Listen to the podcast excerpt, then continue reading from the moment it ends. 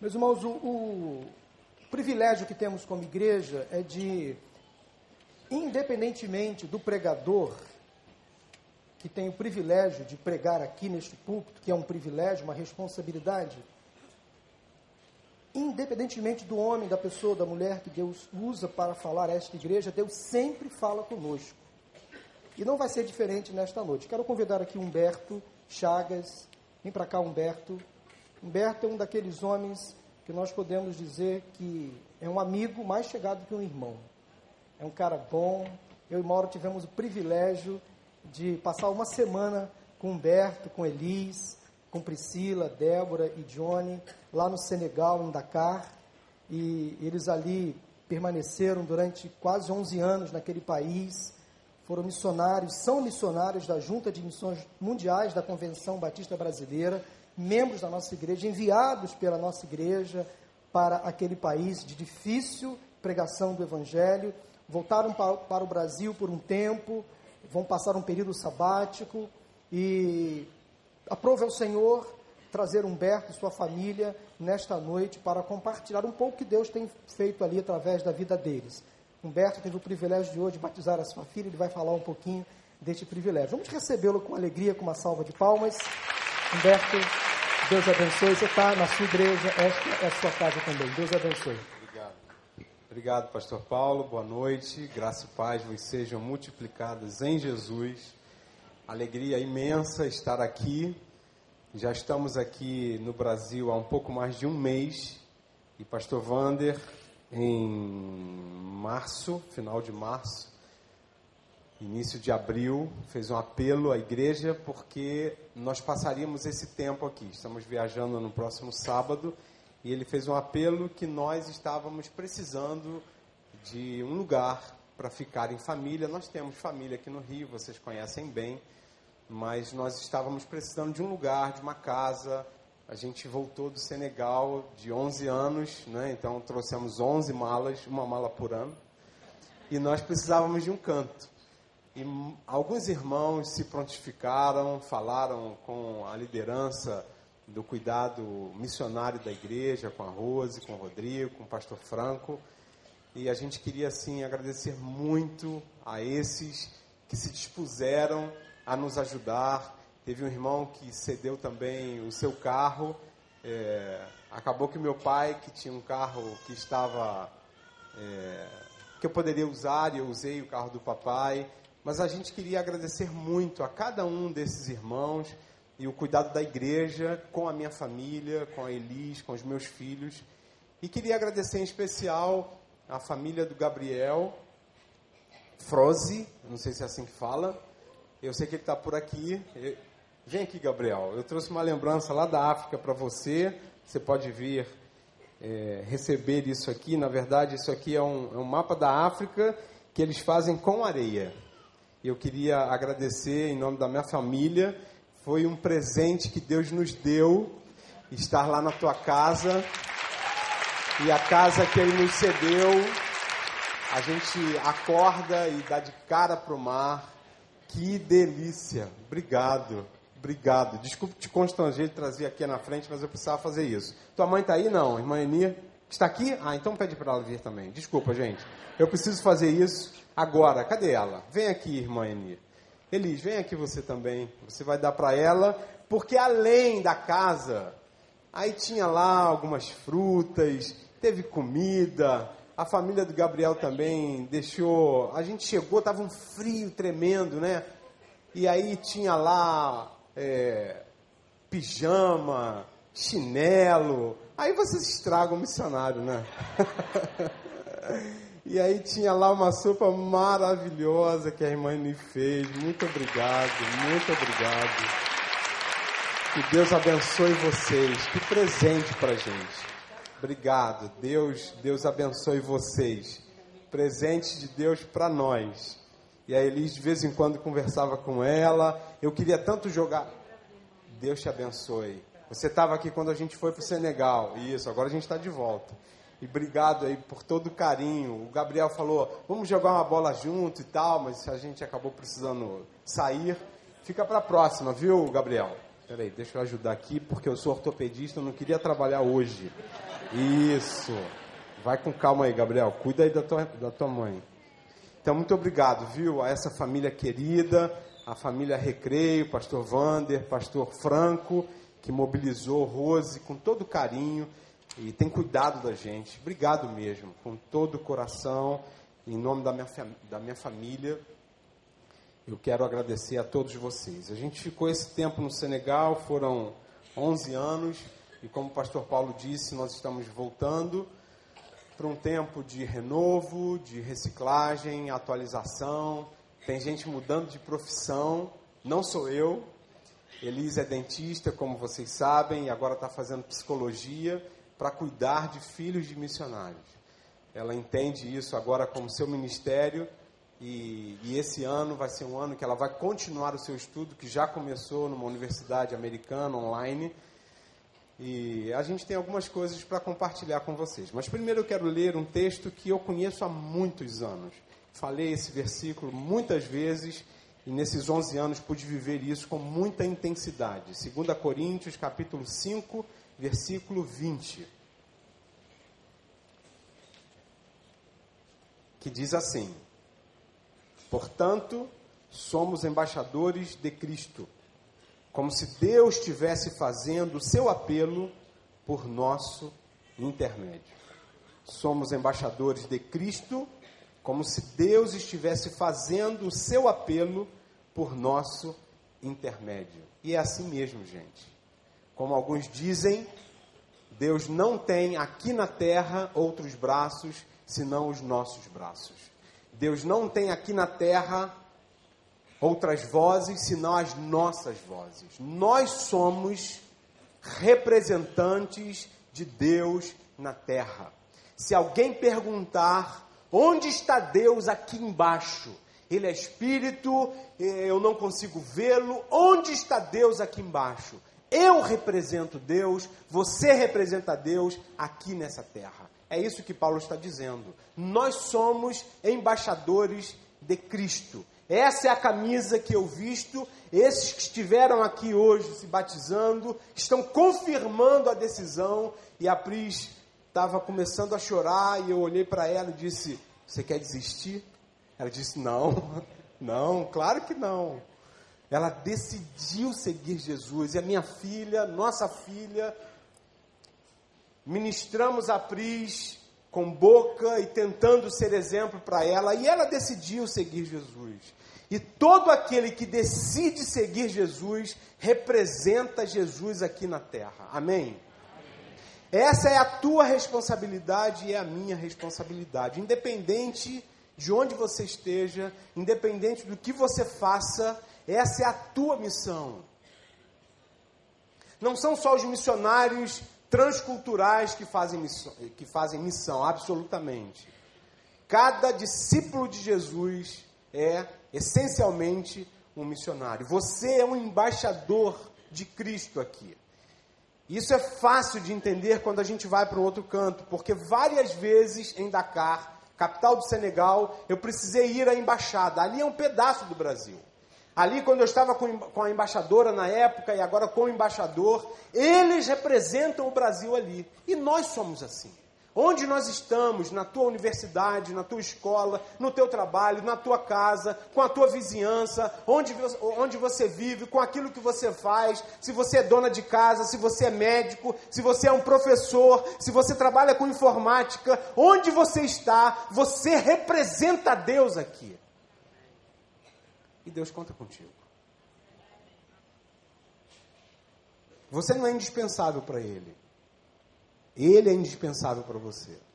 Mas Ele conta contigo. Se você decidiu segui-lo, Ele conta com você.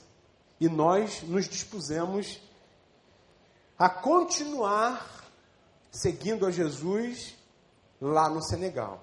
Deus nos chamou para o Senegal e nós fomos para lá Põe um PowerPoint, por favor. E um pouco antes é, de 9 de abril, 9 de abril nós viajamos para o Senegal, e eu não tenho exatamente essa data, mas foi o início de abril de 2005, foi tirada essa foto aqui na nossa igreja. Na igreja Batista do Recreio, não era aqui, não é? E aí nós estávamos. Johnny com sete anos, a Débora com três anos e a Priscilinha no colo da Elis com oito meses. E fomos para o Senegal porque Deus nos chamou para servir ao povo senegalês. Para servir ao povo, ao povo senegalês, nós fomos com aquilo que nós temos nas mãos. Eu, como médico, Elis, como dentista, e fomos lá para tocar naquelas pessoas, para amar aquelas pessoas. E para muitos, ir para um continente como a África, sofrido, difícil, muita pobreza, muita pobreza, e estar lá como médico e dentista, tapete vermelho para a chegada de dois profissionais para abençoar o povo senegalês. Não foi assim e não é assim. Foram tempos inicialmente difíceis, porque eles são muito diferentes de nós. A cultura africana como um todo, e particularmente a cultura senegalesa, é muito diferente da nossa.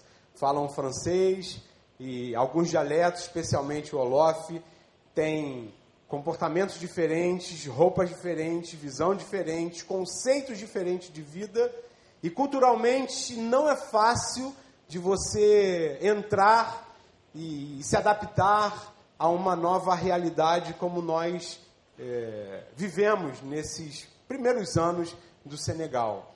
Mas reconhecemos em Deus a importância do preparo, do tempo de preparo, de, de ter um casamento estável, de viver uma vida em família é, precedente ao Senegal, de viver um tempo de estabilidade emocional e espiritual, de ter sido enviado por esta igreja, pela nossa igreja também lá em Linhares, por ter apoio da igreja brasileira, por ter apoio da família, tudo isso nos ajudou a avançar e a entender a cultura senegalesa, onde eles comem num pratão, um prato enorme, onde todos comem juntos, e é bonito isso, gente. É muito bonito. Estou falando sério, tá? Quando a gente senta assim, seis pessoas ao redor desse prato. Se chegar a sétima, não tem problema. A oitava, a nona, dez, todo mundo come. As pessoas respeitam e é um limite imaginário. Não tem muro, não. A gente vai fazendo murinho, a gente vai comendo. Muitas vezes com a mão direita, porque a mão esquerda serve para higiene, e a mão direita você você come, você cumprimenta as pessoas. Nunca na África, especificamente no Senegal, cumprimente com a mão esquerda. Não faça isso. Porque isso é uma gafe cultural e até agride culturalmente. Mas a gente aprendeu a viver com eles. Felizmente, os estrangeiros recebem uma colher. Então, normalmente, a gente comia com eles com colher, é, mas tentando se adaptar, tentando é, se parecer com cada um daqueles senegaleses. Por muito tempo é, a gente não entendia. A visão deles de tempo, de espaço, é muito diferente. A questão de chegar a hora, de honrar, honrar compromissos, também é muito diferente. O valor da mulher é muito diferente. Para Elis não foi nada fácil. Elis é uma mulher trabalhadora, que, que é apaixonada por trabalho. Assim, trabalho na cozinha, né, Elis? Não é assim teu forte. Mas o da rua é. Então ela, ela é guerreira, ela vai para cima. E lá no Senegal não foi fácil, especialmente nos primeiros anos, porque a mulher realmente não tem o valor que merece. E também as crianças não têm o valor que merecem. E viver isso nos primeiros anos não foi fácil. Não foi fácil. Deus foi nos dando graça, Deus foi nos ajudando, Deus foi nos protegendo, Deus foi é, renovando os nossos corações. Eu, algumas vezes no hospital que trabalhei, nos quatro primeiros anos, eu ficava pensando: Senhor, o que, que eu estou fazendo aqui? Saí daqui já com 12 anos de formado, operando joelho, ombro, tornozelo, e às vezes eu ficava lá igual um dor de paus. Sabe como é que é? O dor de paus? a gente fica assim, sem saber o que fazer. Eu, eu não sabia ainda falar o francês, estava ainda aprendendo.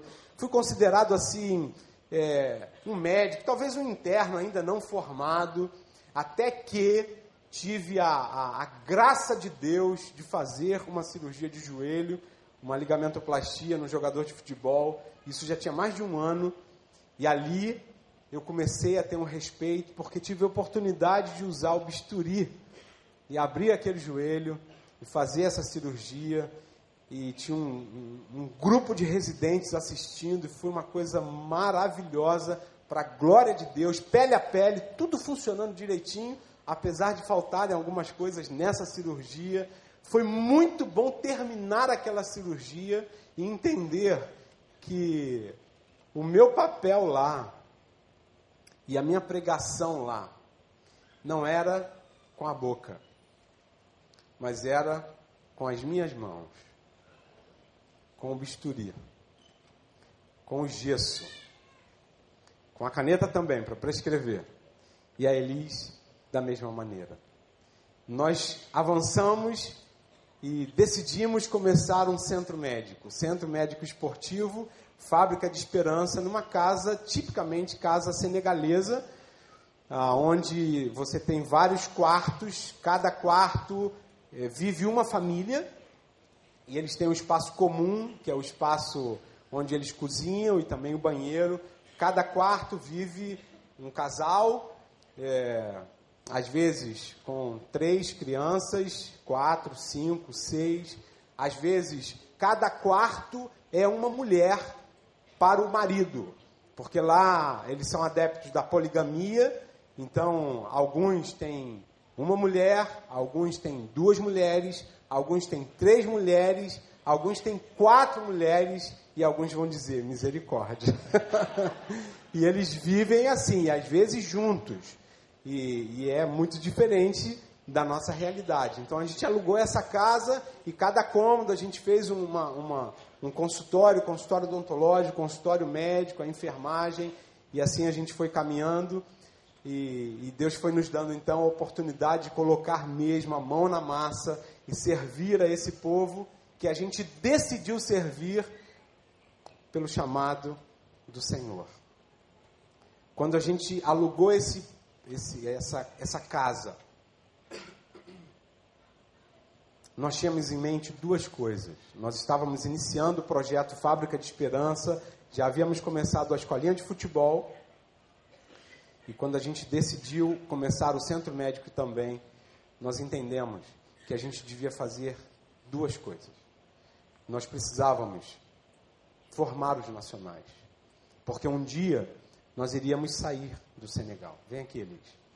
E nós entendíamos que aquele tempo era tempo já de começar a formar os nacionais. Mas também nós entendemos que era importante ter uma estrutura, porque esse era um lugar alugado. E se nós saíssemos de lá com tudo alugado, provavelmente eles teriam uma enorme dificuldade de continuar com aquilo que começamos. Então, nessa ideia de formar os nacionais, de poderem dar continuidade eh, ao trabalho que a gente tinha começado no dia que a gente saísse de lá, foi assim que uh, a gente começou a investir na vida do Raimundo. O Raimundo é alguém que já foi bastante falado aqui na igreja, e como eu sei que o público se renova com muita frequência, eu vou dar um resuminho da história do Raimundo. Raimundo é um rapaz de Guiné-Bissau, que é um país vizinho do Senegal, e Raimundo é diabético insulino dependente, entrou em coma em Guiné-Bissau e foi levado para o Senegal para o seu tratamento. E lá acabou é, na nossa igreja e a gente conviveu com Raimundo por alguns anos e nós percebemos que o Raimundo era uma pessoa diferente, uma pessoa especial que queria estudar, que não estava ali somente para receber algum benefício de nós, porque infelizmente isso é muito comum. É, pessoas que se aproximam dos missionários somente com interesse de receber algum benefício, e a gente foi percebendo nesse convívio com o Raimundo que esse não era o seu caso. E aí começamos a tentar que Raimundo continuasse os seus estudos, porque ele já tinha começado a fazer medicina em Guiné-Bissau e teve que interromper por causa da sua saúde. Tentamos várias coisas no Senegal para que ele não precisasse sair de lá, mas não foi possível. E uma, numa das últimas vezes que a gente estava tentando alguma coisa, a gente fez uma oração pedindo para que Deus é, abrisse a porta, mas que se ele não abrisse aquela porta, que a gente ia entender que Deus estava realmente dando-nos a direção de que Raimundo deveria sair. E assim aconteceu, a porta não se abriu. E nesse momento, a gente recebe uma equipe, inclusive aqui da igreja, equipe do, uma equipe de, de membros aqui do Recreio, que foram lá nos visitar e fizeram um projeto. E nesse grupo estava a Leila, que eu tive o privilégio de falar com ela aqui no início, minha colega cirurgiã dentista, e que na época, ou não sei se ainda é, professora de uma universidade aqui no Rio de Janeiro, e ela falou: Ó, oh, Raimundo pode ir estudar lá. Sério, pode e tal. E Raimundo veio, fez vestibular e passou. E finalmente Raimundo fez odonto. Então, bem resumidinha a história do Raimundo. Raimundo voltou para o Senegal, que é uma grande vitória. É muito comum quando alguém vem de lá para estudar, seja para onde for, eles não querem voltar. E Raimundo voltou e está lá, fazendo uma campanha de prevenção naquele slide anterior Aí, já no processo de passagem de bastão, ele voltou, começou a atender em novembro de 2014 e a gente fez um processo de passagem.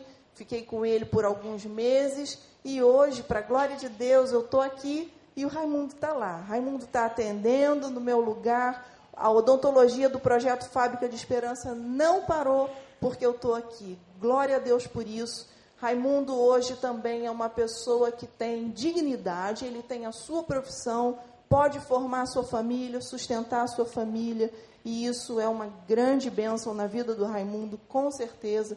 E tudo isso porque Deus decidiu que seria assim, porque nós decidimos ouvir a voz de Deus e tentar fazer aquilo que ele tinha nos direcionado. Embora Embora eu e Elis tenhamos começado o projeto Fábrica de Esperança, ninguém faz nada só. E essa é uma equipe linda que está lá, menos eu e Elis.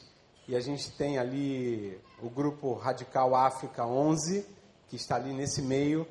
E também as duas queridíssimas, Andréia, que está numa ponta, e Anitta, que está em outra. É, elas fazem parte da nossa equipe de Fábrica de Esperança. E nós quatro para além de uma equipe, nós fazemos mesmo uma família. Como doeu sair de lá e deixar a Andréia e Nita, são nossas amigas, irmãs, e a gente se ama muito, e foi muito bom caminhar todos esses anos com ela, com elas, e quem sabe pode ser que a gente volte, é Deus que vai dizer nesse ano. Mas ali dentro também, nesse grupo, nós temos os nossos irmãos senegaleses, porque nós não fizemos absolutamente nada sem eles.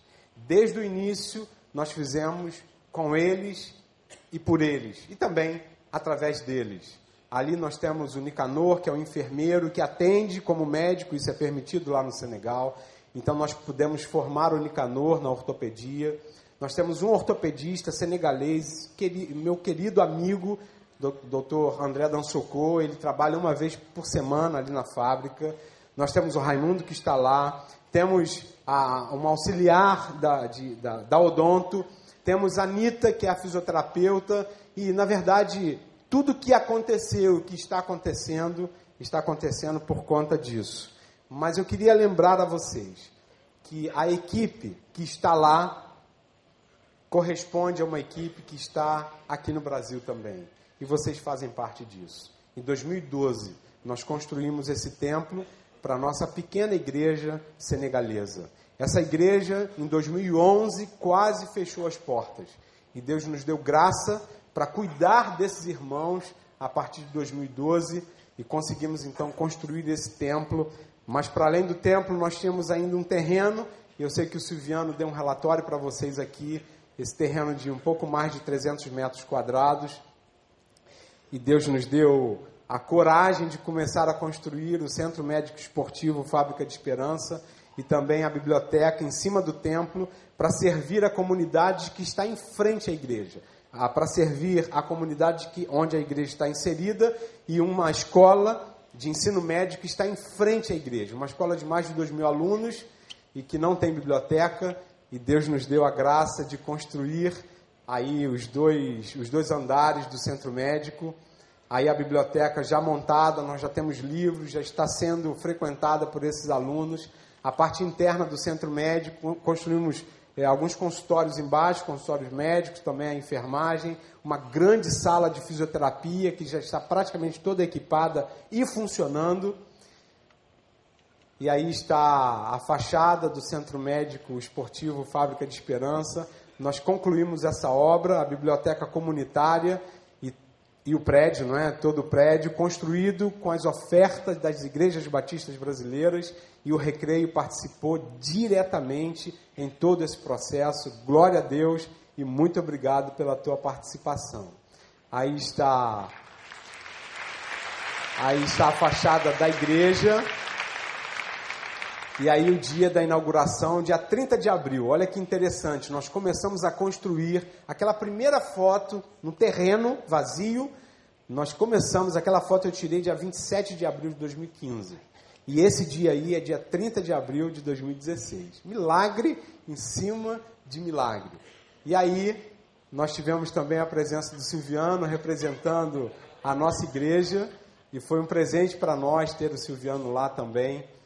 E aí, a, a, nossa inauguração oficial, todos com tecido, mesmo tecido, é assim que a gente faz lá.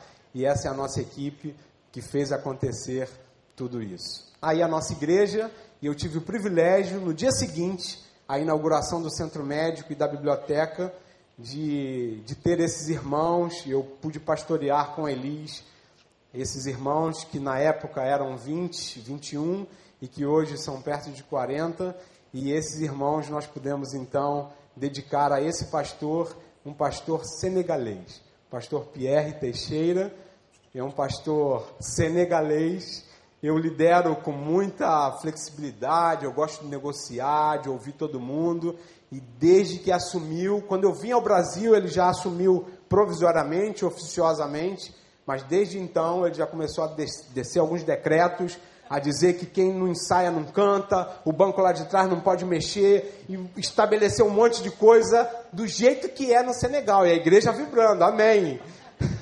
E eu saindo, e aí é interessante porque o missionário é assim: o missionário faz tudo para que a coisa ande com as próprias pernas, para que tenha um pastor senegalês. E quando eu estava sentadinho lá, ele dando essas ordens, e eu pensando, mas, mas não é para ser assim. E eu pensei, mas não é para ser assim no Brasil, né? Mas aqui é para ser assim. E ele prega muito. Um dia ele vai vir aqui. Ele prega muito, ele é pastorzão, ele casou recentemente com a líder da juventude evangélica do Senegal, uma pessoa de Deus também, a Marie Caroline. E esse é o Pierre. Orem por ele e orem por essa igreja. Nós fomos para o Senegal fomos em família. E Deus cuidou da nossa família. Cuidou mesmo. Mas a gente não pode dizer para vocês assim, foi muito fácil. Foi muito fácil, qualquer um pode ir porque é fácil, é mole ficar no Senegal 11 anos. Não, se nós disséssemos isso para vocês, nós estaríamos mentindo. Não, é, não foi fácil. Deus esteve conosco todo o tempo, mas não é fácil. Nossos filhos estão aí, né? Saímos daqui com o Jonatas com sete anos, a Débora com três, a Priscila com oito meses. E eles foram crescendo e cresceram. E cresceu tanto ali, ó, que até passou Humberto, né? Então hoje está aqui o Jonatas, eu queria convidar o Jonatas para vir aqui. O Jonatas hoje está com 18 anos. A Débora, que está com 14. E a Priscila, que está com 12. E Deus foi muito cuidadoso com os nossos filhos. A gente não pode negar isso. Mas a gente também não pode negar que eles tiveram algumas perdas. E são perdas que às vezes a gente não pode imaginar que um filho de missionário está vivendo, porque parece tudo tão lindo, é tudo tão cor-de-rosa, mas é, na verdade não é tão cor-de-rosa assim. Então, os nossos filhos, eles foram privados de algumas coisas. É, nossos filhos não tiveram uma convivência regular com a família. Ontem foi o casamento de uma das nossas sobrinhas e foi é, é a quinta que está se casando e foi a primeira vez que nós estávamos nós cinco presentes no casamento de um de uma sobrinha nossa. Então coisas desse tipo eles não não tiveram o privilégio de participar. Eles não, vi, eles não viram alguns primos nascendo. Eles não viram é, a vovó partir, o vovô partir, estavam, não estavam no Brasil. Então, muitas coisas eles viveram, aliás, eles não viveram porque estavam longe. Eles também é, não tinham McDonald's. Eles não podiam ir ao McDonald's no final de semana. Quando a gente estava de férias, a gente sempre ia e tentávamos ir o máximo possível, mas não era uma coisa regular da vida deles. Talvez por isso que eles são magrinhos assim, ó, todo mundo esbelto, tá vendo? Ah, vocês devem já ter ouvido muito falar também na África, na malária, porque é muito perigoso. Nossos filhos e nem nós nunca tivemos malária. Glória a Deus por isso. Claro, isso é bênção de Deus, proteção de Deus. Também fazíamos a nossa parte todos os dias com o ritual do nosso mosquiteiro lá. Todo dia, colocando mosquiteiro nas nossas camas. Dá um trabalho, é chato. Às vezes você quer deitar rápido na cama. Passávamos pelo mosquiteiro, mas estamos aqui para dizer: glória a Deus, nunca tivemos é, malária. Mas é óbvio que não, não foram só perdas. Eles tiveram muitos benefícios também pelo estilo de vida que os pais deles tinham. Então a gente está aqui, né? Já falei, a Pris com 12, Débora com 14 e Jonatas com 18. Eles falam três línguas fluentes: português, francês e inglês. E o Jonatas ainda quebra um bom galho no espanhol. Isso é, isso é bênção de Deus na vida deles. Jonatas, é, nos últimos quatro anos, estudou numa escola americana e já tem a namorada, tá, meninas? Então ele está comprometido. Fiquem tranquilas aí, ele está bem comprometido. Elas não, mas não estão nem abertas ainda a nenhuma tentativa. então eles tiveram o privilégio de estudar em boas escolas, bênção de Deus na vida deles. Muitas das coisas que Muitos alunos veem nas fotos dos livros quando estão estudando, eles tiveram o privilégio de ver com os próprios olhos. Tudo isso, bênção de Deus na vida deles. Eles tiveram o privilégio de terem pais presentes. Todos os dias, todos os dias, nós comíamos juntos à mesa, todas as noites.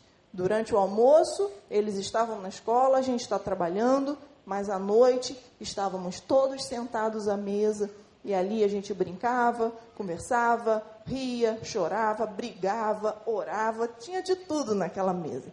Mas todos os dias eles tiveram o privilégio de terem pais presentes. Isso é bênção de Deus na vida deles. E aí, para terminar essa minha palavra, Deus coroou a nossa família com um presente muito especial. Então eu disse que Jonatas, todos três estavam agora é, é, no fim, estudando numa escola americana, e Jonatas fez todo o correspondente ao ensino médio, já nessa escola, e ele dizia que ele gostaria muito de estudar num, numa universidade nos Estados Unidos.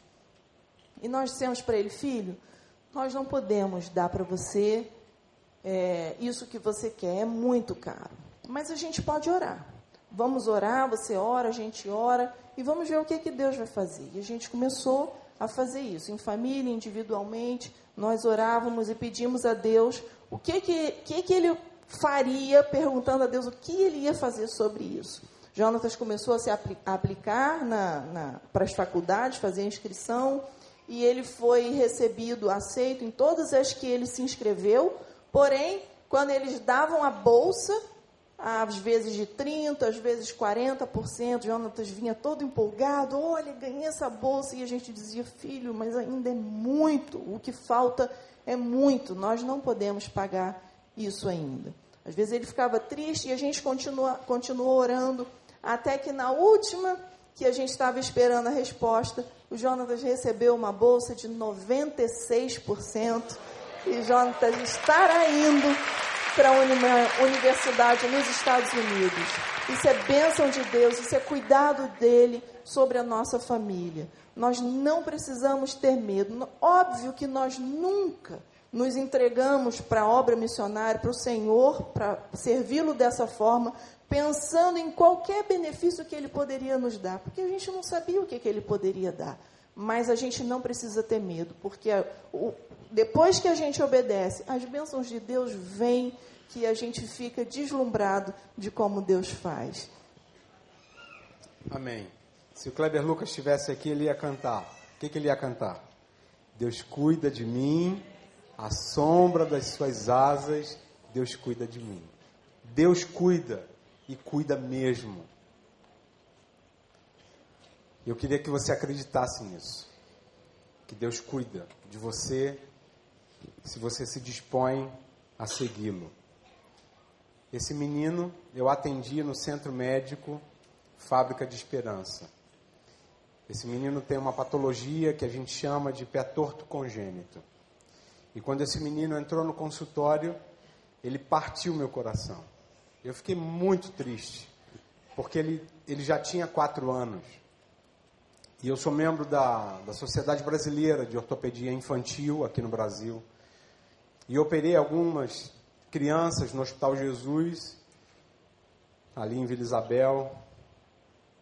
Mas normalmente a gente faz isso numa idade pré-marcha.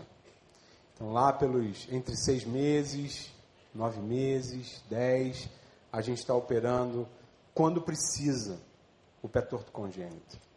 Mas essa criança já veio com esses pés que a gente chama de pés inveterados. Ele anda com a parte lateral do pé, é um deficiente físico. E, e cortou meu coração quando eu vi isso por negligência, por situação do país, ele foi abandonado pelo pai, pelos pais, pai e mãe. E o deficiente físico no Senegal e nos países africanos e também, obviamente, aqui no Brasil, eles têm muita dificuldade. Lá dói no coração ver como eles tratam os deficientes auditivos, por exemplo. Tem uma missionária Walter e Alzira um casal que trabalha com isso, com a, ah, com a linguagem de sinais pela Junta de Missões Mundiais. E quando eles têm alguma deficiência, para essa cultura africana de uma maneira geral, eles têm uma maldição. E é muito triste, é muito triste de saber o que eles fazem, por exemplo, com algumas crianças que nascem com síndrome de Down. Eu não vou dizer, não vou falar. Mas dói muito. E quando essa criança entrou, entrou com a tia, isso foi em 2014. Eu disse para a tia: Eu posso orar por esse menino? A gente chama ele de Mefibosete, tá? É uma, é uma, uma, uma um nome bíblico para aqueles que conhecem, entendem mas não é o nome dele, mas por questão de segurança. E eu pedi autorização para a tia para orar pelos pés do Mefibosete. E ela me deu autorização. E eu não faço isso habitualmente, nem fazia no Brasil e nem faço lá. Mas nesse dia, eu coloquei minhas mãos nos pés dessa criança e comecei a orar e pedi a Deus um milagre. Senhor, conserta os pés desse menino. Esse menino vai sofrer o resto da vida porque ele é um deficiente físico. Conserta os pés desse menino. E eu fechei os olhos. E ao abrir os meus olhos, os pés continuavam absolutamente deformados. A mesma coisa. Mas ao mesmo tempo que eu percebi isso, veio no meu coração um desejo enorme de correr riscos e de partir para tratar desse menino. E eu conversei muito com a tia, conversei com esse outro colega ortopedista, conversei com a nossa equipe lá, porque era uma empreitada e a gente sabia dos riscos, mas nós decidimos operar e cuidar dos pés dessa criança. Nós entendemos, e naquele momento, nós começamos a entender que o milagre poderia vir de uma outra maneira, e a gente começou então um processo cirúrgico, operamos um pezinho, e sempre com gesso, um tratamento que durou um pouco mais de um ano. Operamos o primeiro pé, e depois operamos o segundo, e o Mefibosete começou a ter um resultado melhor, curativo, gesso. Ele sofria muito, ele chorava muito, mas depois ele foi se habituando e depois de todo esse tratamento a gente conseguiu ter esse resultado para a glória de Deus, para a glória de Deus. E aí esse sorriso esse sorriso sapeco do Mefibosete, ele é muito interessante. Ele sempre que ele vai, ele é muito, muito, muito pobre.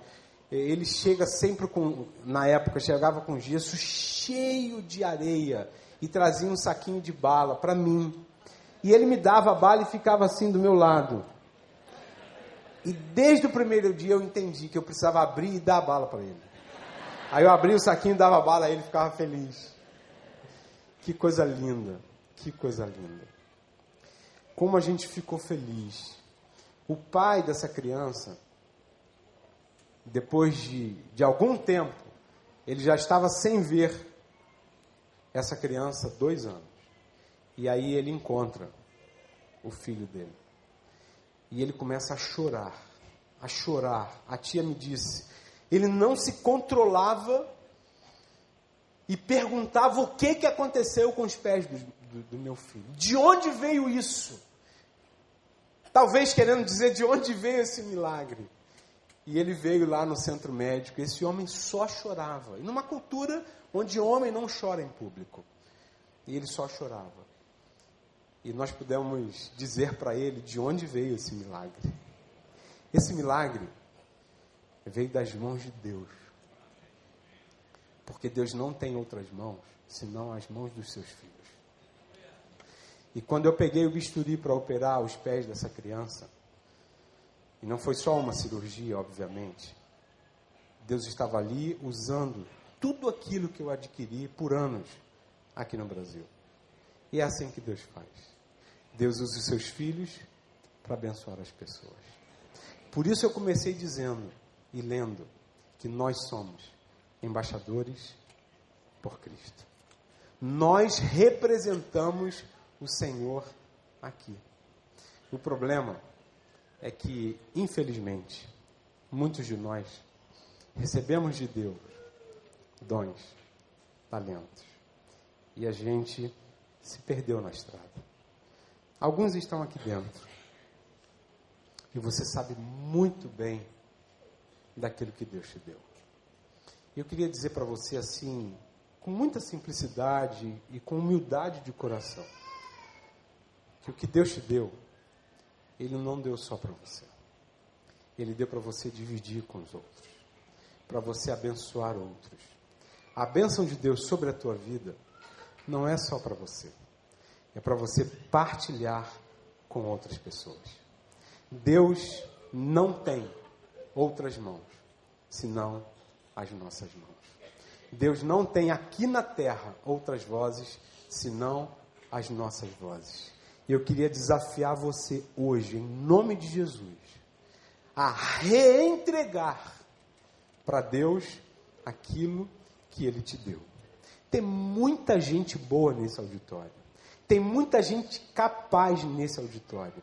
Tem muita gente top nesse auditório e eu louvo e glorifico a Deus por isso. E louvo a Deus porque sei que neste auditório tem muita gente que está servindo a Deus com aquilo que tem e com aquilo que é. E eu louvo a Deus pela tua vida. Mas eu oro também para que se você não está servindo, com aquilo que você tem nas mãos, tá? Você não precisa ser médico e nem ir para o Senegal. Você não precisa ser dentista e nem engenheiro. Você pode ser uma mãe, uma dona de casa, como minha mãe foi. E por causa da minha mãe, eu amei Jesus e os meus irmãos. E o meu pai, depois de 37 anos, a minha mãe orando e vivendo Deus dentro de casa, o meu pai, que está aqui e que é membro dessa igreja, veio se render aos pés de Jesus. O que Deus precisa, o que Deus conta, o que Deus quer contar, é com gente comum, como você e eu, que diga: Senhor, eis-me aqui. Como um farol, como uma ponte, Gil, vamos lá? Como uma flecha, eu quero ser esse vaso, esse instrumento nas mãos de Deus. Nós vamos cantar essa canção, que começa numa oração dizendo: Sonda-me, Senhor. Sonda o meu coração, sonda a minha vida. Dá um jeito aqui, quebra, transforma. Porque eu quero ser. Isso é decisão, gente. Isso é decisão. E só você pode tomar essa decisão. Só você pode dizer hoje, se você não segue Jesus, se você não é um cristão de verdade, só você pode dizer. Por isso eu perguntei a Pris quando ela estava chorando. Porque ela tem visto em casa pessoas que amam a Deus, tem ouvido da palavra de Deus, e eu perguntei para ela: Você quer desistir? Ela disse: Não. Ela decidiu seguir Jesus.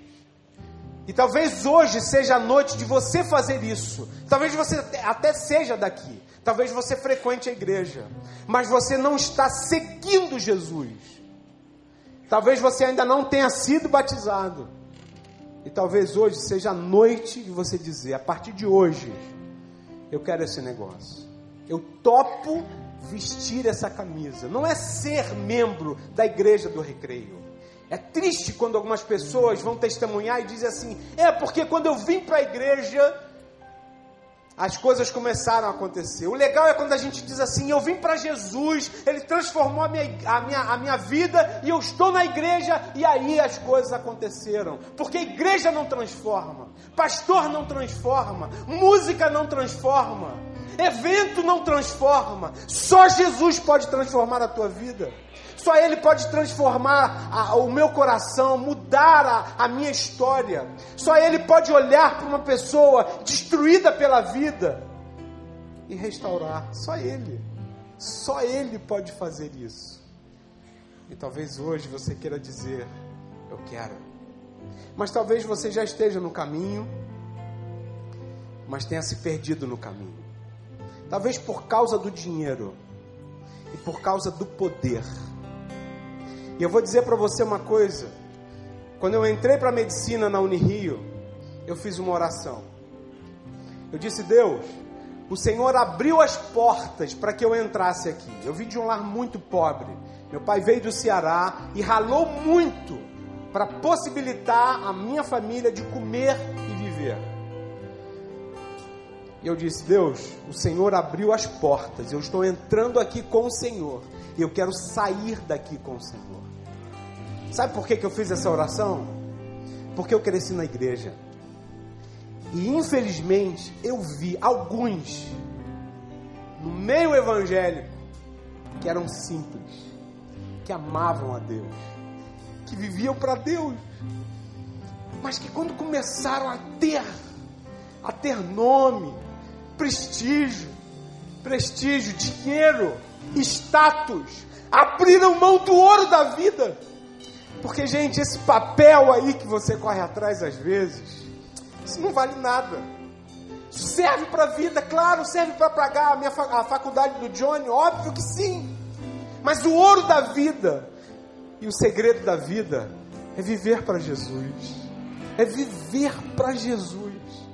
E se você deseja hoje voltar e dizer para Deus: Deus, eu quero ser um farol. Eu quero ser ponte. Eu quero ser flecha para abençoar pessoas. Eu quero ser o teu milagre, como o pastor Novaes falou hoje de manhã, lá na Barão da Taquara. Nós podemos ser os milagres de Deus. Vamos cantar. Se você deseja, vamos ficar em pé, vocês que estão sentados. Se você deseja tomar uma atitude, uma decisão de seguir Jesus, ou de se dedicar integralmente com aquilo que você é e tem, durante essa canção, vem aqui na frente. Pastor Paulo e eu estaremos orando por você. E me conhece.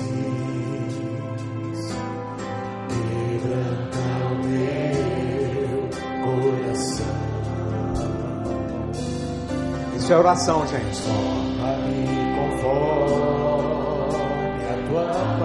Tem gente aqui dentro que, precisa mudar. Só Deus faz isso. só Deus pode encher.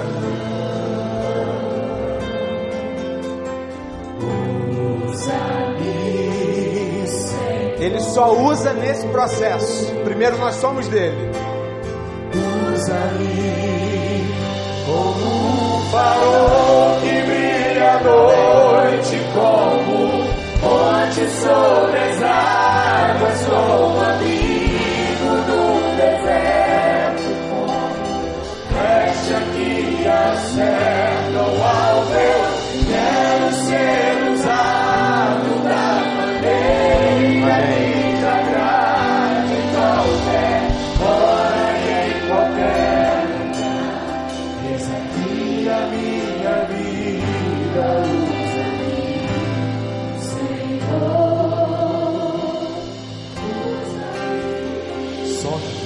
Segura só um pouquinho, só um instrumental. Vai o instrumental. Eu preciso que você me ouça um pouquinho. É isso mesmo. É uma oração que a gente pede a Deus para sondar, para olhar para dentro. Porque Deus está muito mais interessado que você seja do que necessariamente aquilo que você pode fazer. Que bom que vocês estão aqui. Se você deseja vir, vem agora e falar para Deus assim: Senhor, eu estou aqui. Sonda-me, quebranta-me, transforma-me e depois disso tudo, usa-me. Deus não joga com interesse, gente. Ele não olha pra gente assim, como é que eu vou te usar? Primeiro ele quer a gente perto, amando, vivendo. Ninguém pode dar o que não tem. Ninguém pode levar esperança se não tem esperança. A coisa começa contigo. Se você deseja se entregar e se reentregar para Deus, vem aqui, não tenha vergonha não. Eu fiz isso tantas vezes na minha vida e não tem que estar cheio aqui não, gente. Porque tem gente que está aí em pé olhando para mim, que está tentando, continua tentando, porque eu estou tentando. Não tem herói no reino de Deus, pastores não são heróis, missionários não são heróis, nós somos todos farinha do mesmo saco. Mas Deus só quer gente, gente simples, gente comum para Ele usar. E se você está tentando, fica aí, não vem não. Mas se você se percebe fora do eixo, vem aqui, porque esse, esse é o momento de decisão. Vamos de novo. Sai do teu lugar, em nome de Jesus. Amém. Isso mesmo, com coragem. Vem com medo, vem. Amém. Glória a Deus. Deus abençoe vocês.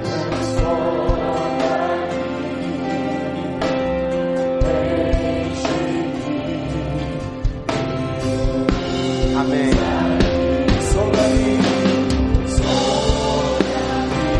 Você pode vir com a tua esposa, com teu marido, com teu filho. Você pode se aproximar do teu filho e vir com ele.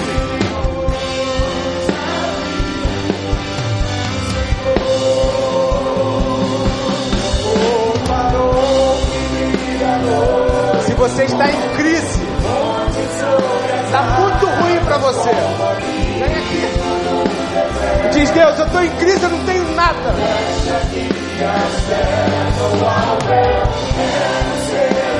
Deus vai cuidar de você. Glória a Deus. Glória a Deus.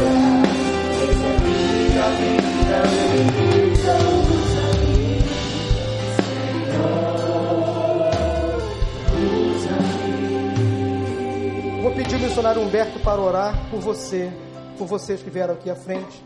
Mas quero dar mais uma palavra. Eu lembrei de uma palavra ministrada pelo bispo Joshua semana passada, quando ele disse que Deus tem colocado homens e mulheres em lugares estratégicos na nação. Ou seja, profissionais liberais, médicos, dentistas, enfermeiros, advogados, professores, pessoas nos poderes executivo, legislativo, judiciário, militares das Forças Armadas e auxiliares, pessoas que influenciam, que estão com gente, pessoas que lideram, que também são lideradas. E nesta noite, neste lugar, esta palavra eu tenho certeza que atingiu pessoas aqui que precisam se colocar à disposição do Senhor lá fora na sociedade para influenciar, para tocar com as mãos, amar com o coração, doar a vida em benefício de outros. Quem sabe você que é professor, Deus está te usando nesta noite, te levantando para salvar a vida dos seus alunos, tirá-los das drogas.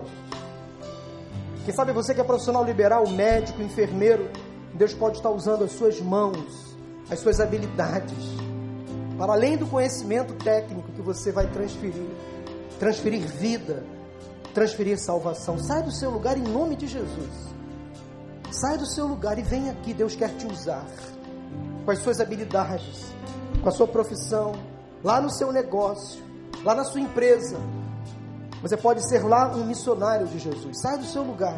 Vem aqui se juntar a este povo que está aqui à frente. Pode sair. Vem aqui, venha. Pode vir em nome de Jesus jovens, adolescentes, vocês estão na flor da idade. É hora de um posicionamento diante do Senhor. Quem sabe Deus está levantando aqui jovens e adolescentes para lá na escola formar um grupo evangélico de oração, montar uma célula lá na sua faculdade para você ganhar outros para Jesus. Quem sabe aqueles que foram libertos das drogas, das compulsões, Deus pode estar te usando hoje, te capacitando hoje para levar outros à liberdade. Outros que estão envolvidos com as drogas, com as compulsões, e você vai usar a sua experiência para conduzir outras pessoas a Cristo. Sai do seu lugar e vem aqui em nome de Jesus. Deus abençoe. Pode sair, vem aqui em nome de Jesus. Pode sair em nome de Jesus, vem aqui, pode vir. Amém. Amém. É isso aí. Amém. Agora eu queria que vocês que vieram aqui à frente fizessem assim com as mãos, como se estivessem recebendo de Deus um presente, uma capacitação especial. Algo de muito especial acontecendo agora neste lugar.